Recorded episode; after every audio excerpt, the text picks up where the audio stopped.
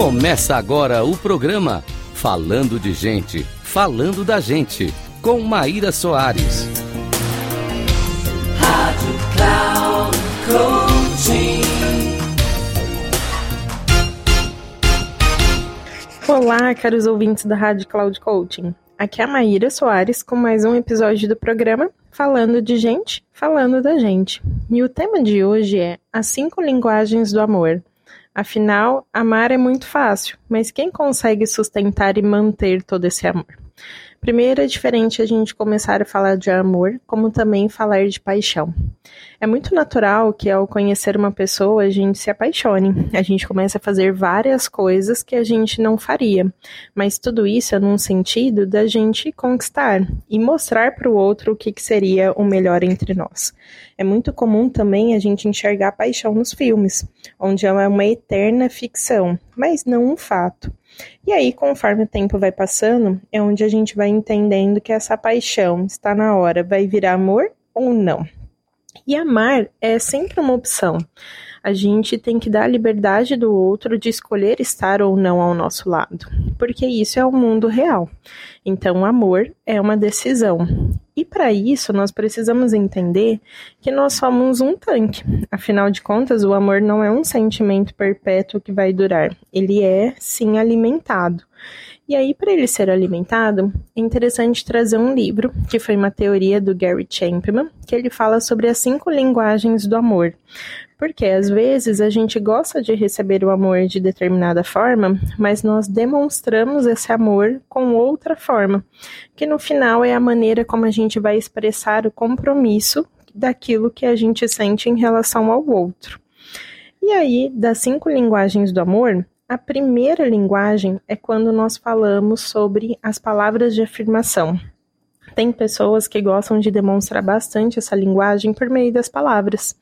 Então, gosta de a todo momento estar sendo reconhecida, receber ali elogios, como também ter a afirmação do te amo, às vezes ali te quero, mas é sempre palavras para associar que o sentimento ele está ali, né? Que isso é o que a gente fala sobre as palavras de afirmação. Já a segunda linguagem do amor é quando nós falamos do tempo de qualidade. Então, às vezes é um casal que a semana inteira ambos estavam trabalhando bastante, se encontram somente aos finais de semana, mas ao chegar ao final de semana, eles são um do outro.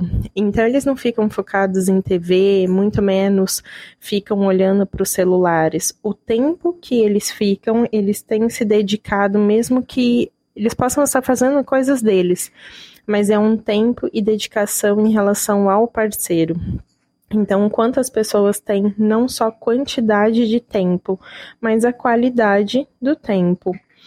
E aí a terceira linguagem, quando vem, é quando nós estamos falando da linguagem dos presentes.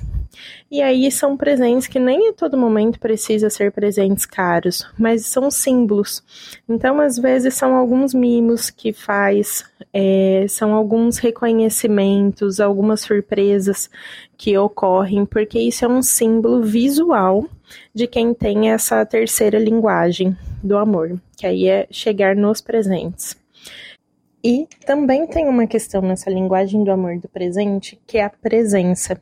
Então, dar a presença também está bem linkado à qualidade de tempo, mas estar junto com aquela pessoa também não deixa de ser um presente. A quarta linguagem do amor é quando a gente fala atos de serviço.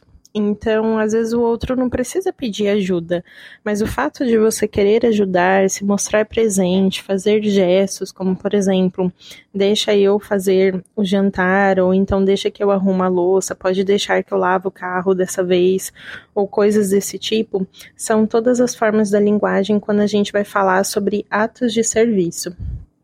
E a quinta linguagem do amor, e a última, é quando nós nos referimos a toque físico. O corpo ele existe para ser tocado. Nós somos seres sinestésicos. Então, o quanto que a gente se sente confortável de deixar e permitir com que o outro nos toque, que chegue de fato nessa intimidade. E aí, quando o outro que tem essa linguagem do amor, ele tem um toque físico muito forte, quando você se afasta do corpo, é como se você estivesse se distanciando emocionalmente E será que isso faz sentido ali para ele? Às vezes ele demonstra para você um sentimento de amor muito como presentes ou, por exemplo, atos de serviço, mas ele gosta de ser amado com toque físico, como, como também a presença. Então, isso são características para fazer a gente pensar, tanto quanto como que eu gosto de demonstrar o meu amor, mas também o quanto que eu gosto de receber esse amor. Você pode descobrir a sua linguagem do amor na internet. Se você pesquisar teste as cinco linguagens do amor, você pode encontrar e ele é um teste super simples de realizar. Caso contrário, caso você ainda não ache esse teste, como que você pode descobrir a sua por meio de algumas perguntas? Então a primeira é: o que faz você se sentir mais amado pelo seu parceiro ou pela sua parceira? O que você deseja acima de qualquer coisa, pensando nas cinco linguagens? Qual é a expectativa ali que você tem? E terceiro, o que, que seu parceiro ou parceira faz ou diz que deixa de fazer ou de dizer que magoa profundamente você? E uma outra maneira é quando você se pergunta: o que mais pedi ali ao meu parceiro e minha parceira? Quando nós refletimos sobre todas essas respostas, a gente começa a identificar o que talvez seria a linguagem mais primária, que talvez seja a mais essencial para você. E ainda assim, joga essas perguntas de o que eu faço realmente para o meu parceiro que transmite o meu amor, os meus sentimentos. O que, que você deseja em relação a ele, como que você demonstra isso? O que, que você faz ou diz que geralmente você percebe por meio da linguagem, das expressões do seu parceiro que ou parceira que não gosta, que o magoa ou a magoa, né?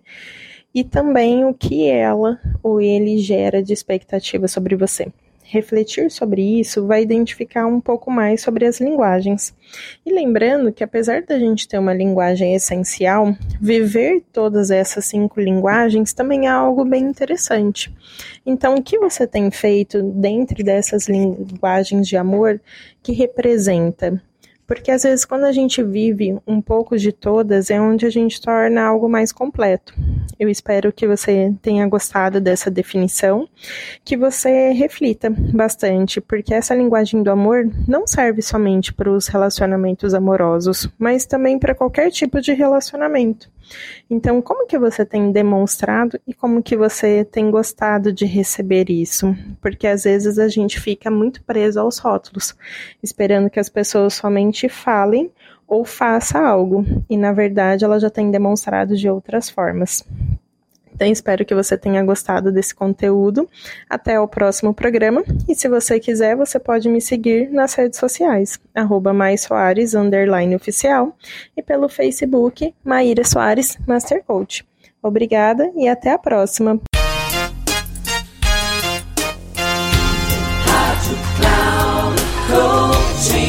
Encerrando por hoje o programa Falando de Gente, Falando da Gente com Maíra Soares. Coaching.